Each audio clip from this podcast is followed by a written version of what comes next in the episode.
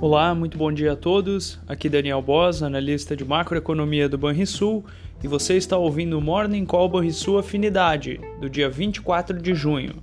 No exterior, amanhã é positiva. O mercado global de ações avança, embora com risco mantido no que diz respeito ao esfriamento da atividade econômica. Os juros dos Treasuries sobem, após recuarem nas duas últimas sessões com a política monetária americana e o impacto do medo nos investidores. Ontem, o presidente do Fed, Jerome Powell, reafirmou seu compromisso de combater duramente a inflação. O mandatário enxerga a economia americana ainda forte, mas não descarta o risco de uma recessão.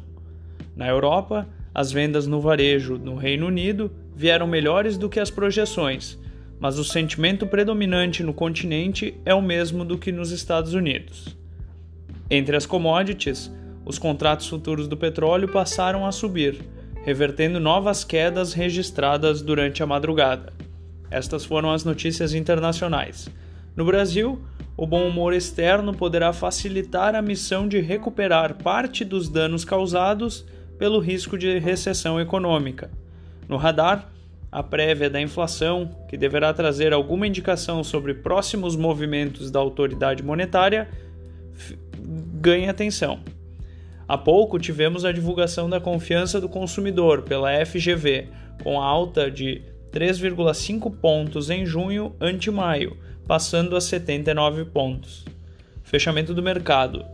Na quinta-feira, o dólar fechou em alta de 1,03% aos R$ 5,23 o Ibovespa registrou nova queda, dessa vez de 1,45% aos 98.080 pontos.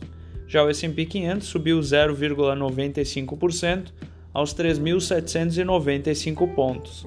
O DI futuro para janeiro de 2023 caiu 4 pontos base a 13,51% e o DI futuro para janeiro de 2027 caiu 5 pontos base a 12,18%.